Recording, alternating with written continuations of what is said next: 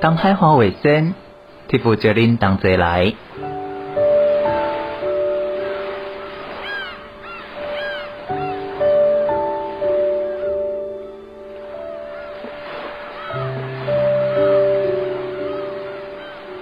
就伫太平洋的北端，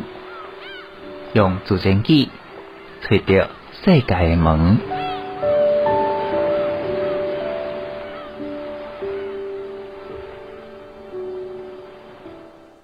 云端新广播电台 New Radio FM 九九点五，你即晚收听是东海话卫星。一月二十四号，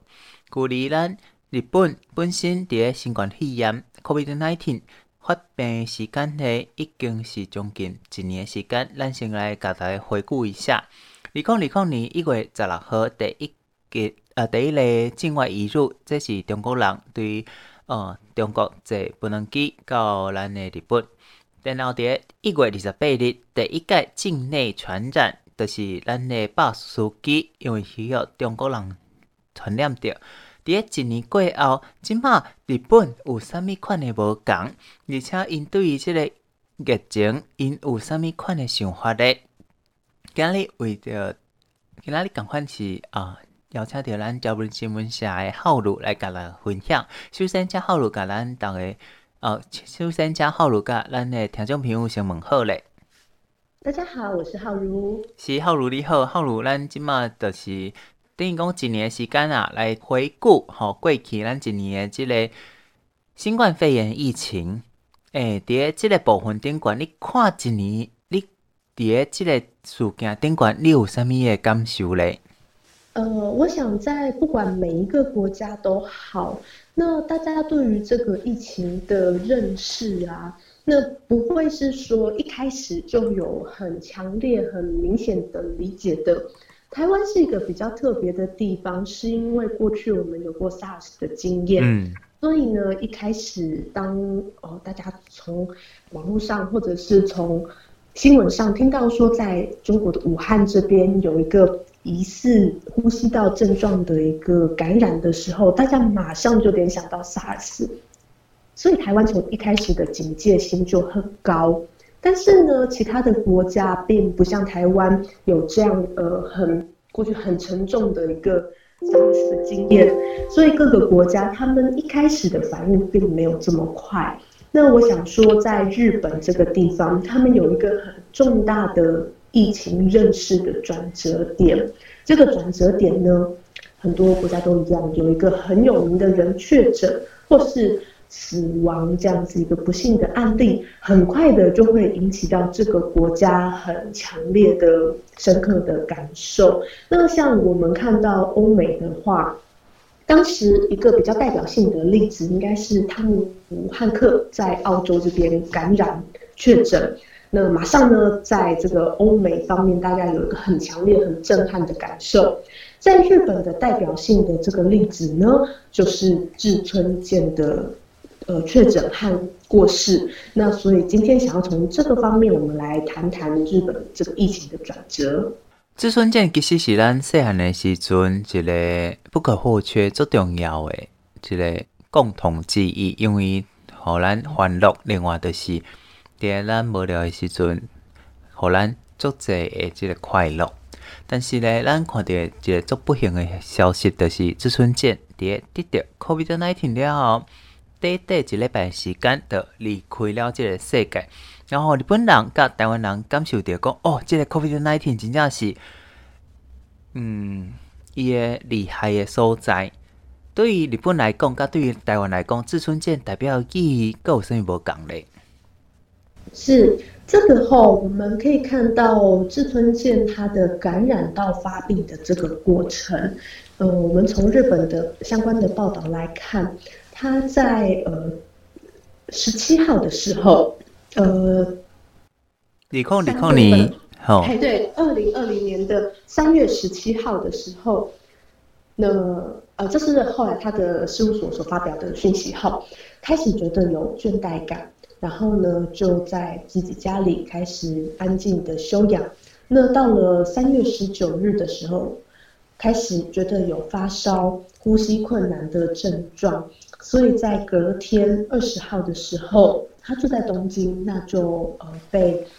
送到东京都里面的医院，那马上就被诊断出他是严重的肺炎，所以住院了。嗯，那三天后，二十号过了三天之后，二十三号。经过呃医院的检查的结果，发现到是新冠肺炎的确诊。那很快的呢，因为他的病情恶化的速度很快，那也使用了所谓的人工心肺装置，它就是我们叶克膜。好，嘿，那马上的呃就给他持续的进行治疗，但是呢，很快的在二十九号的深夜，那就在。这个同一家医院病逝了。嗯，那呃，我们都知道志村健其实在日本也是非常知名的一个艺人。他在虽然在台湾我们现在比较少看到他这么多的节目，但是从他早期的搞笑型的节目一直到现在，其实他持续的在日本一直都有演出，那是固定的一个。会在电视上，日本人都会看到的一个艺人，可以说是很熟悉，有点像我们可能像呃张飞、胡瓜，哈，对对对，这种持续都一直到今天都还可以看到他在电视上活跃的一个人。当当时大家知啊，日本的电视台跟他几台呢？日本的电视台它比较具有地区性，所以说呃，公共全国都可以看到的频道不像台湾这么多，嗯，但是它都会有很多地方的电视台。是，对，那所以相对来说，他们的讯息会再比台湾来的再更集中一点。嗯，那另外一个部分就是说，志村健，因为他是一个在电视上大家都会看到的一个呃艺人，所以在他一刚开始生病的时候，很早期日本媒体就开始报道说，他。有肺炎的症状住院了，后来诶是确诊是新冠肺炎了。那这一连串的事情在很短的时间内发生，媒体持续的报道，那这个事情会对日本人造成很很强烈的印象。一个我们每天在电视上看到的人，突然某一天说，诶他生病了，诶他住院了，诶他确诊了，然后在两两个星期之内，诶他过世了。这个我想不要说对日本人来说好了，那我们如果是在台湾有一个像这样子，每天我们在电视上可以看到的一个人，在这么短的时间内发生这样一个不幸的呃状况，我想台湾人也会每个人心里内心都会有很大的震撼的。嗯嗯，我们可以看看哈，就是日本人呃一般的民众他们对于这件事呃做街访的时候，他们的一些意见。比方说呢，呃，这是 NHK，他们到东京的涩谷车站，这是一个很热闹的地方嘛，好，他去做呃随机的街访。那有一个四十岁左右的女性，大概就像跟我们差不多年代的一个日本人，哈，她说她从小就在电视上看到志村健，所以这个新闻她一听到的时候，她非常的震惊。那呃，毕竟她是一个引领日本。艺能界的前辈，所以也不会想到说他会这么突然的就过去了。他会希望他，他原本希望他是一个可以长久的在电视上活跃的角色。因此呢，呃，在原本他的想象，这是一个会诶会活很久的人，但是突然因为新冠肺炎的关系，让这个。原本心目中很健康硬朗的人，突然就陨落了。所以这一个新闻呢，对自己的影响是说，不管是长辈，或者是说呃年轻人，或者是说他看起来无论多么的健康，那我们都不可以对新冠肺炎这个疫情掉以轻心。那他有一个这样重新的认识，这是呃在街访的时候一个差不多四十岁前后的一个女性的说法。那我们也可以看到，在更年轻一点的一些说法，二十岁左右的一个男性，这是一个年轻人啦。他说，这个他对他来说，志村健他就是一个理所当然，就他 always 就在那边的人，那也是一个非常活跃的一个艺人，所以他很难想象说，有一天突然就没有办法再看到这个人了，他完全一点实感都没有。甚至他觉得他好像有一种很强烈的丧失感，就是自己好像失去了什么一个理所当然的东西。所以呢，呃，对于这个志村健先生他因为新冠肺炎而死亡的这件事情呢，让他觉得这个肺炎疫情是非常非常紧紧紧迫的话题。那也让自己觉得说，一定要更加的注意自己的所谓的防疫措施。其实简单来讲，对于台湾来讲，就是几个人，包括像伫香港的张国荣、香香过身，梅艳芳哦，因为伊的子宫颈呃子宫颈癌过身。伫、嗯、台湾就是邓丽君，因为气喘。熊熊贵星歌舞凤飞飞，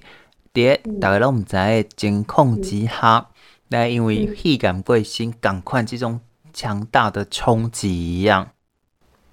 其实我们去年呃也有很多的艺人，台湾艺人突然过世啦，包含像是小鬼啦，或是刘真啦这些，但是他们都是与肺炎没有关系的。那突然的死亡也是对台湾造成社会上很大的一个震惊嘛，对不对？所以我们可以想象得到日本他们因为这样的事情心中的冲击，还有对疫情的紧张感。其实以咱讲的志村健来讲，伊毋那是。一个艺人，伊嘛是国民巨星。对日本来讲，伊的失去，伊的往生，对国外台湾来讲是一个影响；对日本政治来讲，嘛是一个影响。日本的政治人物嘛，因为伊的过身，有发表一寡的感想，是毋是麦当车好路来甲大家分享？日本的政治人物是安怎来评价咱讲的哦，志村健这个人咧？对，那我们说他不仅是一个艺人哈，他的代表性可以从哪里看到呢？原本在二零二零年东京是要办理呃东京奥运的嘛，那所以会在比较开始之前，一定会在每个国家会有一个圣火传递的一个工作。那我们可以看到说，这个志村健先生其实原本他预定是要在。在这个圣火传递的时候，担任其中一棒的接力的跑者的。那他是东京都东村山市这个地方出生的人，那所以他原本预定是要在那个地方，呃，担任那一棒的跑者的。所以我们就可以想象到他在日本的这个代表性，呃。因此呢，刚提到说日本政坛上，大家也觉得呃这件事情非常的震动吧，包含说东京都都知事小池百合子，我们呃常常提到在疫情当中还有很多的发言。另外还有就是现现任的日本首相菅义伟斯巴桑，当时他还没有呃接任首相的工作，他当时是官房长官。后那他们两个都对于志村健的过世有一些。评语。那东京都的小池知事呢？他在媒体的呃访问的时候，那他的发表是说，呃，当然我是表达非常深刻的一个遗憾之意。那他是一个在娱乐界呃给大家带来非常多欢笑的人，那我对他非常的感谢。那但是他在这个最后的这个阶段，他。因为他不幸的过世，那我们也从他的这个过程当中，我们收到了非常深刻的哀伤，还有所谓的新冠肺炎的危险性，这些这些讯息呢，是他传递给我们的一个很重要的事情。好，那这是小池百合子他的一个呃讯息。另外呢，就是菅义伟当时是官房长官，他是在一个记者会例行的记者会当中，呃，表达了一个遗憾。他说：“我感到非常的遗憾，那我有发自内心的祈祷他的冥福。那另外呢，就是现在呃正正可以显示出日本国内的急速的感染扩大的时期呢，是我们。”是一个如此重要的事情，我们必须尽快的去做一个防止它扩大的一个对策。那事实上呢，菅义伟官房长官他在记者会当中表达了一个非常暗的殷勤。那他也说呢，就是要从诚心的去祈祷志村健先生的冥福。在此之外呢，就是他认为现在针就是针对国内急速的疫情上升的这件事情，是要去尽力的避免它的一个重要的时期。那我们有这个认知之下呢，也要基于。近期他们所测定的一些基本的对应方针，然后尽全力去防止它的感染扩大。这是菅义伟官房长官他在就是记者会的时候，针对志村健先生过世，他所发表的一个讯息。那我们可以看到说，大家对于这件事情非常的重视。呃，不管是小池百合子，他是一个在疫情当中几乎每天都会上电视的一个政治家，还有就是。菅义伟先生，大家知道，他现在已经是首相了。那他当时当然也是非常重要的一个官员。对于志村健先生的一个这个不幸的过世，大家都发表了很重大的谈话。我们就可以由此看到说，菅呃菅义伟也好，小池百合子也好，在日本的政坛对于呃志村健的一个重视是呃不不亚于台湾的。其实按事实来讲。志村健对于日本有一个重大的历史意义，对于台湾来讲嘛是有一个重大的历史意义。咱得对台湾总统蔡英文对志村健往生的代志，伊所发表的言论来讲，咱得当看到内底详细。是不是嘛会？当请浩如来甲大家分享，咱台湾这部分，尤其是官方对志村健的往生，伊本身发表什么款的言论咧？嗯。好的，我们可以看到，呃，志村健先生他是在三月二十九号过世的。那在隔天呢，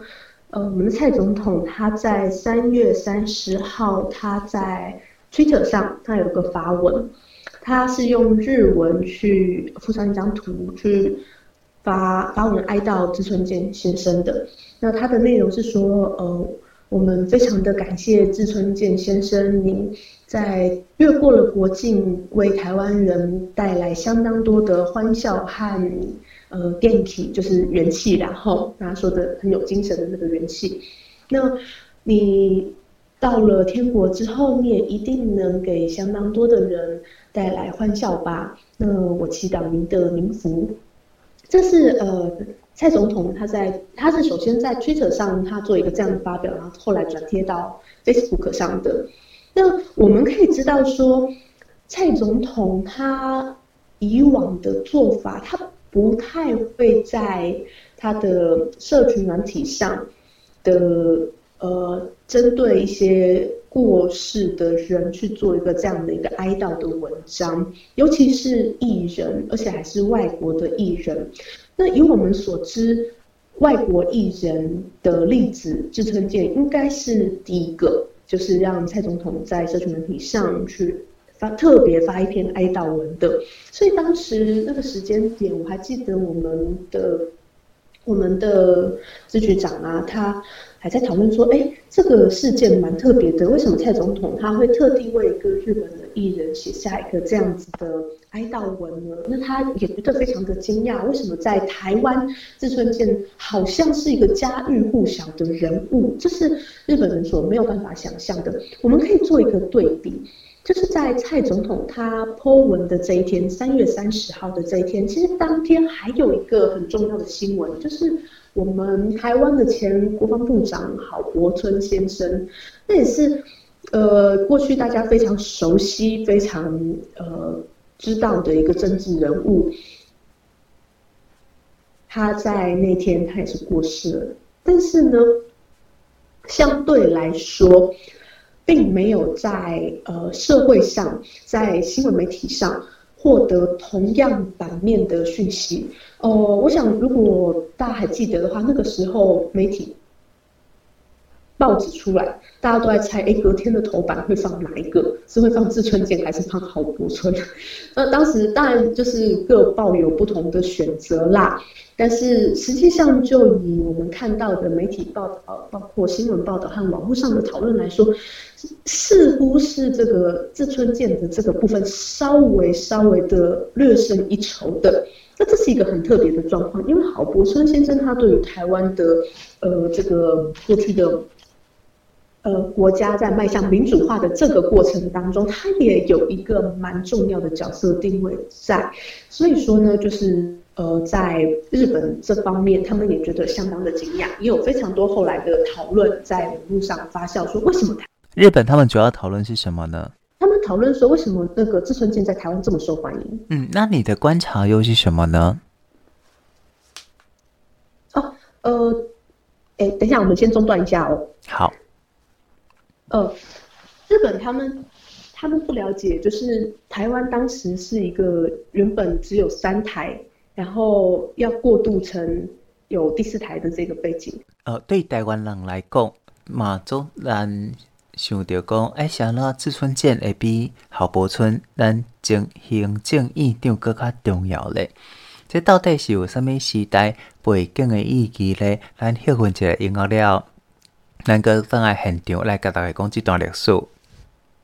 云端新广播电台 New Radio FM 九九点五，我是 Tiff。伫今仔日节目当中咧，为大家邀请到的是浩如来甲大家分享。对日本的角度来看，新冠肺炎 （COVID-19） 伊造成了日本名人，就是志村健往生了，伊所造成的这个影响。咱顶一段节目当中有报道的个志村健甲郝柏村伫咱前行政院长往生的消息，但是隔讲咧，伫个新闻报道当中，竟然是伫个日本的志村健。伊的报道比咱郝柏村的报道搁较侪，这到底是为虾米咧？是真正是台湾人无重视咱的政治新闻吗？还是讲另外一方面？伫个这个历史当中，有一寡咱无法度去思考的代志咧。咱即马着爱来请浩如对日本朝日新闻社的角度来甲大家分享。那我们看到说，在日本的呃相关的网络上。或是媒体其实有一些讨论，他们其实很惊讶，说在台湾，大家对于志村健的过世这件事有这么巨大的反应。我我们可以想象一下，刚提到，在日本来说，他们认为志村健是一个每天在电视上可以看到的人物，所以在对他们来说冲击很大。那另外，对于呃日本人来说，志村健他还有一个。他的他的给人的印象是这样的，他是一个从传统过渡到现代的角色，这是什么意思呢？他在电视上，他早期的那种搞笑的一个扮演，他的形式是很类似于呃台湾的猪哥亮，其实有一点点不一样哦，它是日本传统的一些相声，有一个呃负责吐槽的角色和一个负责搞笑的角色，然后他们在呃。正式的表演之前，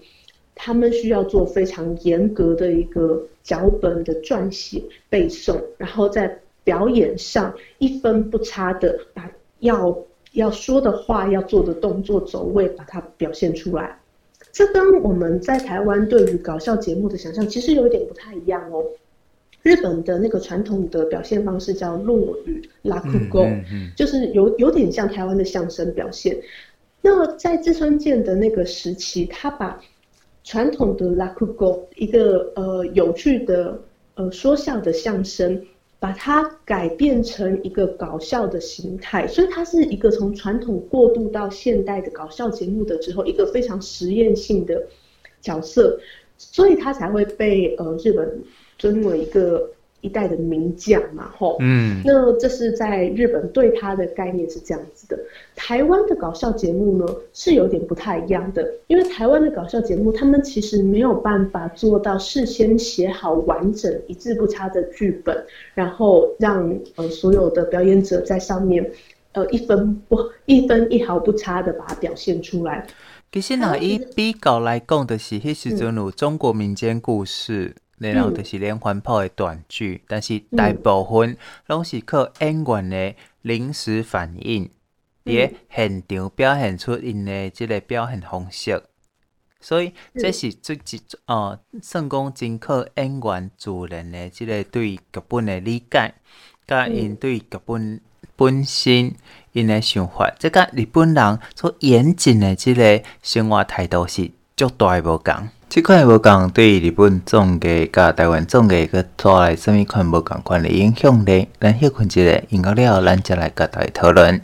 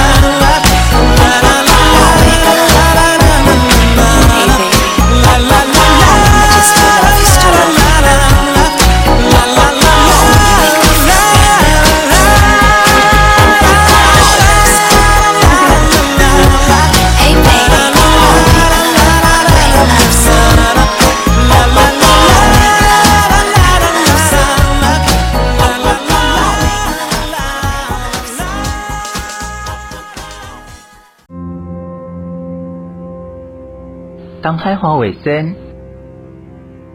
替父责您同齐来。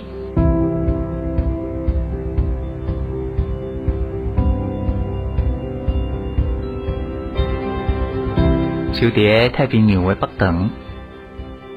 用 về bất 世界的门。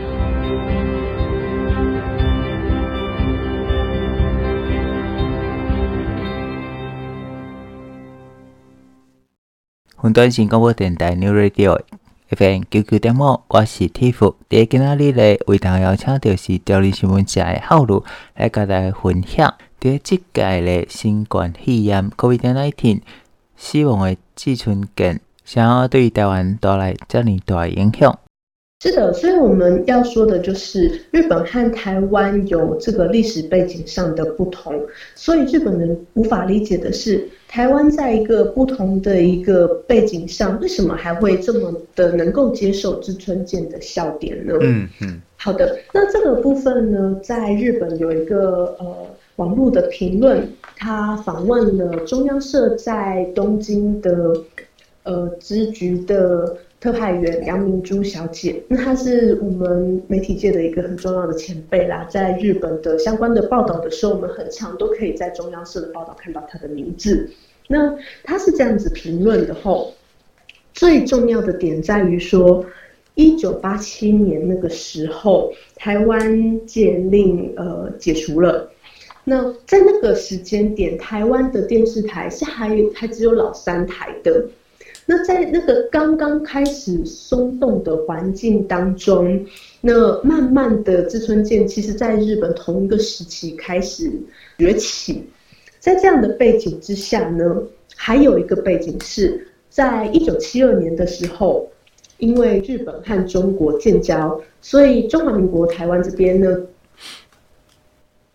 跟日本之间的呃邦交是中断的。那因为这样的一个背景后，很有很长的一个时间，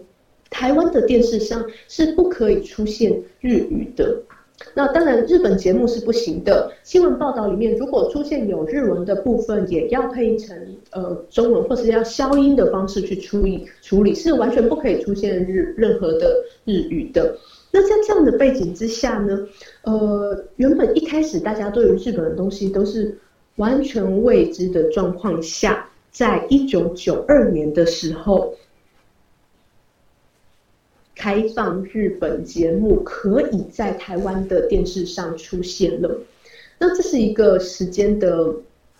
呃演进之后，在戒严之后，慢慢的开放的状况。好，那在这样的状况下呢？呃，再加上大家可能知道，八零年代、九零年代的时候，有一个东西很盛行，就是录影带的文化。嗯，有很多的出租录影带店，那大家可能会去那边去接一些有趣的片子回家看。那在电视上没有办法看到的一些节目，日本的节目也好，外国的电影也好，那我们都可以在录影带店租到带回家看。在这这样的一个环境下呢，大家看到了以往在电视上看不到的日本的文化、日本的节目，会一下子觉得非常新鲜有趣。那志村健的节目也在那个时候呢，因为它真的太创新，有些地方因为充满实验性，所以可能很猎奇哦。那个东西不要说是当时啦，吼，现在来看可能有一些对于女性的一些比较夸大的一些。呃，搞笑的做法，现在看起来可能也是有一点刺激性的。那这样的东西对于台湾的民众来说，当然是非常有吸引力。所以在那个时间点，电视是老三台，那录影带店有一些呃新鲜的日本节目，然后戒戒严刚戒严刚开放的时间点，对大家来说就会非常的呃造成轰动的流行。再来呢，是在一九九三年的时候。有线电视法呃公布了，当时呢，因为就像录影带店在台湾的地下有一个很好的市场一样，第四台的业者呢，其实也在地下呃呃经营了一段时间了。那当然，在这些第四台的团体之中，他们会为了利益去做一些政治上的游说。那一九九三年的那个时间点。就在立法院完成了这个有线电视相关的一个法案，在一九九四年的时候呢，开始发行了第四台的许可证，所以从三台过呃进入到第四台的这个阶段，再加上日本节目的开放，那一下子呢，原本在地下啊，大家可能觉得很有趣的东西，就有了翻上台面的机会。我们看到，在一九九六年的时候，在中视第一次开始公开播映。志村健的搞笑节目，那个时候好像叫《志村大爆笑》吧？嗯，我相信有很多人都有看过这个节目。那这个是这个不单纯只是一个像我们现在民主时代看到的一个日本的综艺节目，这是一个在戒严背景下，大家对于一个外界陌生的东西，又是一个实验性、刺激性很高的东西来的时候，有的一个非常强烈的社会反应。应该是讲对这个新时代的愿望跟期待。是，那呃，这是在呃杨明珠对于呃志村健他的现象所做的一些相关的分析。另外，呃，我认为除了在这个录影带文化，还有就是开放第四台这些的影响之外，还有一个地方蛮有趣的是。九零年代后期的时候，一九九八年的时候，周休二日的政策开始慢慢的实施了。一开始的时候是隔周休呢，后来慢慢的进入到真正的周休二日。那这其实呢，在那之前开始累积的是台湾的一个游览车的文化，包含像我们可能在国小、国中、高中的时候，我们的毕业旅行也好，或是每个学期有的一些。旅游活动也好，大家都是坐游览车的嘛。我相信我的时代是这样子，呃，Tiff 应该也是一样的状况。嗯，是没问题。嗯嗯，那那个时候游览车在车上，大家除了唱歌以外，还会做什么呢？嗯，是不是就画地格亮啊？对对对，有有几个选项哦，我现在都还记得，要么就是诸葛亮，要么就是志村健，要么就是港片。嗯，就这三个选项，有没有？所以。呃，早一点的时候可能会有那个，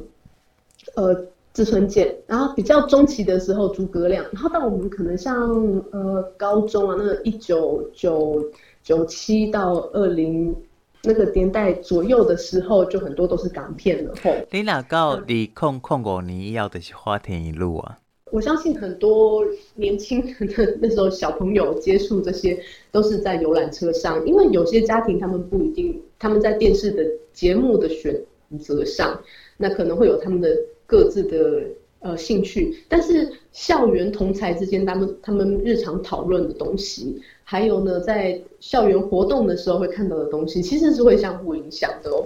那所以我第一次看到诸葛亮也是在游览车上面看到，觉得哇，真的是。相当的有趣哈！咱伫个淑女养成记内底就看到哦，咱这个主女主角伊表演的是诸葛亮的歌厅秀，咱就等下知影讲，这真正是一个时代大家共同的记忆。嗯，没有错。那我我可以介绍一个说法啦，哈，就是在呃那个。呃，有一个我们有个同业，他在 BBC 那边担任台湾的联络员，他也会写一些相关的报道。那他提到志村健的时候，他说了一个我觉得蛮还蛮经典的一个说法，就是当时的配饭三宝，配饭三宝就是可以让我记上吗？志村健、诸葛亮和九零年代的港片，就是 明明是九零年代的配饭三宝。我觉得他这个描述真的是非常的经典，这是一个时代的缩影，嗯。对，所以我们会说，对日本人来说，它的时代意义是，它是一个从传统过渡到现代的一个重要的一个形式转变的艺人。那对台湾来说，有点不太一样的是，它其实是随着台湾的民主化开始进入开放社会的时候，它的一个呃缩影也好，指标也好，那它是反映了台湾的整体。时代的一我们可以看到的一亮点，所以为什么我们刚会特别把蔡总统的哀悼文拿出来讲？那为什么蔡英文总统他并没有选择用社群软体的方式去对郝柏村前国防部长去做一个哀悼，而是而是去哀悼志村健？当然，呃，以国家的前的。前重要的政治人物来说，蔡英文总统他在其他的地方，比方说公开的谈话也好，比方说一些官方的行程也好，他当然也有对我们的好前部长有一些呃哀悼的表示，但是他并不是使用社群软体这样的一个方式哦，所以我们就可以知道说他在针对的对象和他所描述的这件事情，他是很清楚他是要对谁讲话的，因为志村健他反映的就是一个庶民的文化，还有一个年轻的文化，所以这个东西他选用社群软体去做这件事情，他的诉求的对象是很明显的。这是一种次文化，不管你选择的是拥抱少年人的族群，还是本身已经决定了以选民的轮廓。咱毋若讲，伫个即个事件的选择上，伊其实嘛做出选择。重点是，是安怎伊会选郝柏村，呃，伊啥会选志村健，毋是选郝柏村。咱嘛会当看到伊个政治上伊个立场，甲伊个选择。但是重点是，是安怎即款的选择会互一个人有感觉，一个人无感觉咧？就是伫个咱本身嘛对即个事件当中做出了选择。我的想法是。咱既然做出了选择，咱就要为咱的选择负责任。回到咱哦，现代社会进步过程，咱其实嘛通来看到，咱的娱乐是安怎来影响咱的现代的社会。封闭的时代进步到咱讲第四代百花齐放，到即马咱有百几代的时代。另外，网络的加入，咱看到的是咱 Disney Plus、Netflix 的加入。互咱即摆当接受到全世界讯息，阁是完全甲世界同步诶讯息。咱到底伫个台湾诶立场当中，咱会当看到啥物款诶改变呢？我嘛想要请请浩如对一个媒体诶角度来甲大家来分析。呃，我认为吼，在呃台湾的一个娱乐或者是一个。呃，影集呀、啊，呃，节目啦，电影等等的欣赏的这个呃范畴来说，有一个蛮重要的时间点，可能是在二零零二年的时候，台湾加入了 WTO。我们知道，在呃台湾，尤其像电影这一块，好了。每年在台湾的电影院可以播放的电影，在过去呢，呃，可能有很严格的一些限制。比方说，洋片来说的话，它可能一年只能拷贝几份啦，然后在几家电影院播放啦。那这些都是呃有几部可以播放啊，等等，这些在过去其实是有限制的。上简单的就是呃，我前几天跟阮的同事讨论美人鱼这件代志，因的印象就是钟丽缇演过《美人鱼传说》，但是因唔知影罗志祥即周星驰的《美人鱼》为什么呢？因为当年有一年十部中国电影进口的这个限制，所以变讲。罗志祥说：“哎，那这美人鱼嘛是周星驰主导的这个美人鱼，伫中国大陆哦有两亿九千万的票房人民票，但是伫台湾煞无啥人知影，这就是上大资讯落差。这个资讯落差当中，咱嘛会感觉讲是不是政府钳制了人民知的权利？我相信这呃肯定是有的，呃。”不管是呃港片也好，中呃中国片也好，或者是洋片也好，在台湾的不同的阶段，呃每一个从外面进来的一些节目也好，呃电影也好，在过去是受到很多的限制的。那以前我们有可能要看电影，只能去电影院看嘛，或者就是刚刚说的出租录影带啦，或者是游览车啦等等的。那当然游览车他们如果要放。录影带要放什么片的话，其实也是看票房嘛，看哪些是卖得好的电影，他们才会拿来播。所以在过去那个时代，大家想要去了解一些外面的娱乐产业啦，一些呃艺术的嗯、电影也好，或是影影集也好，或是节目也好，相对来说是相当比较封闭的。那现在来说的话，就像刚刚主持人提到的。比方说像 Netflix，或者是说像 Disney Plus 等等这之类的，已经不再有国界上的限制。那我们所接收到的资讯不会再受到国家的一个规范。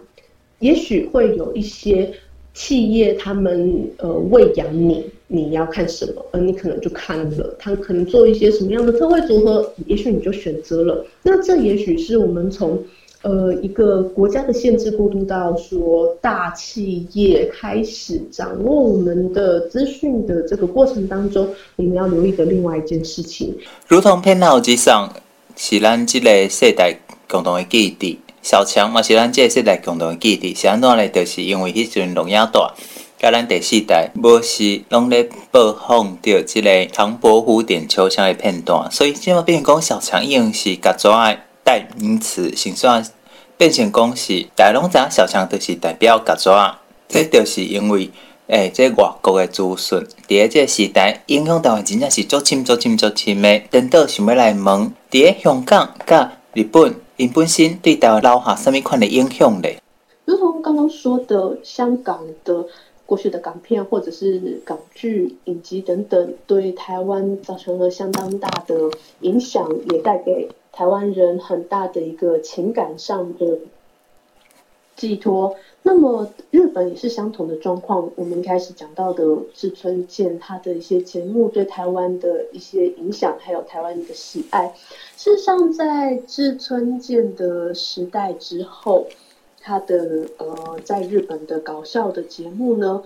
也是有非常多非常多的搞笑艺人承先启后，呃，就很多的后浪起来后，呃，在。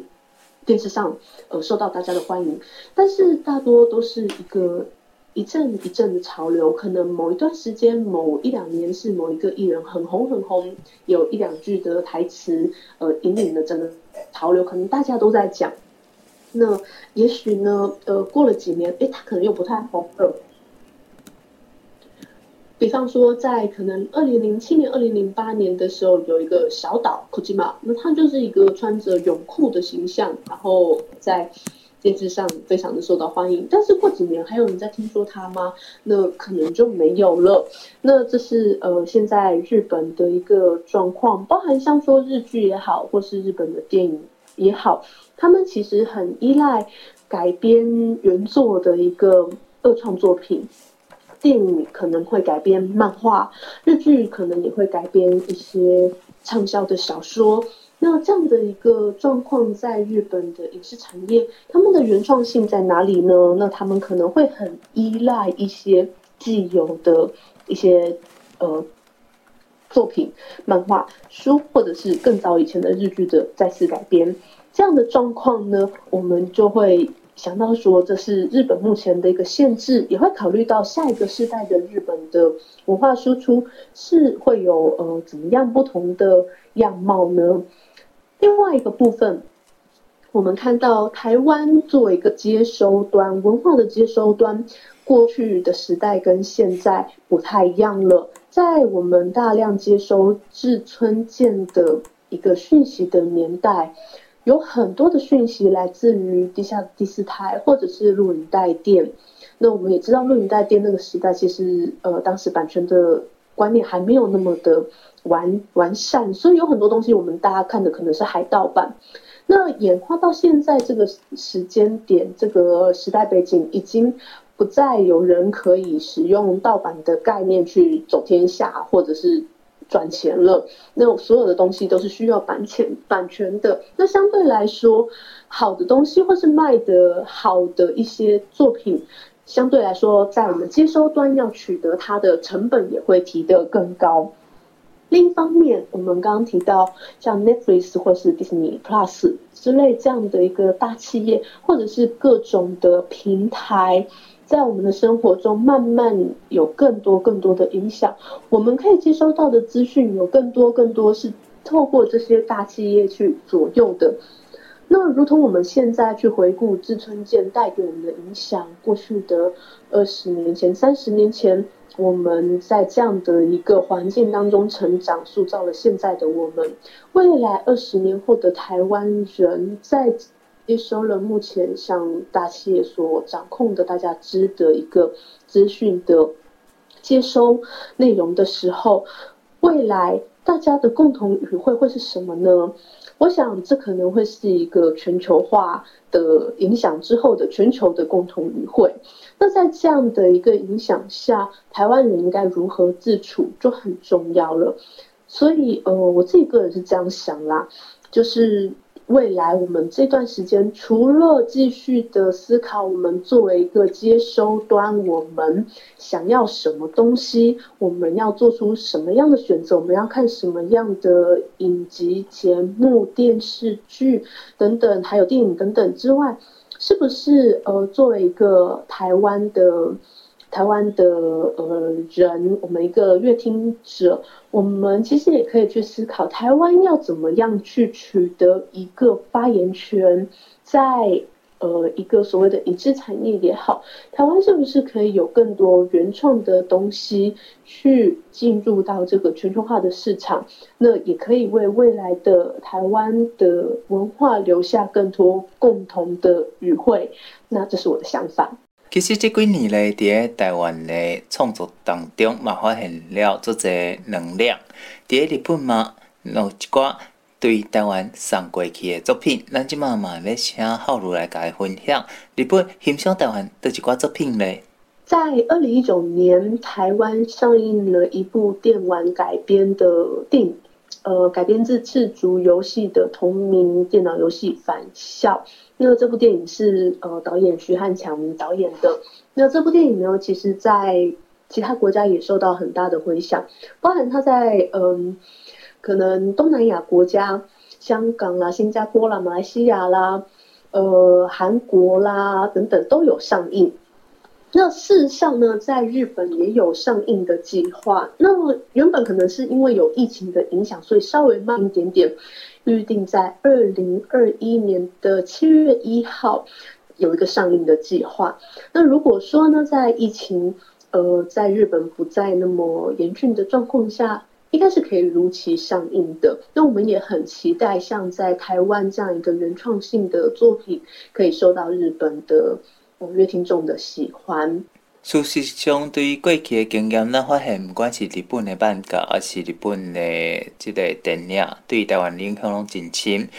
总欢喜，今仔日竟然有台湾的电影会当影响日本的想法。反正这嘛是日本伫个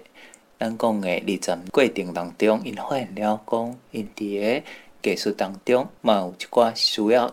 去改变的所在。就像讲咱即嘛看到的，不管是泰国。还是韩国、中国的影视文化，拢已经超过日本啦。日本嘛感觉有即个危机感，所以未来咧，是毋是共款危机感伫咱台湾嘛会发生咧？即马嘛是一个现代进行式，尤其是伫个咱讲的金马奖即件代志顶悬。伫个大陆无参加金马奖以后，虽然讲咱有谈人爱。即个电影来参加，但是对咱来讲嘛是有减有一寡欠点，减少一寡无共款的声音。重点是如何去伫个现主时的情况之下，去接受其他无共款的声音。我想这嘛是咱规个同学需要去思考的问题。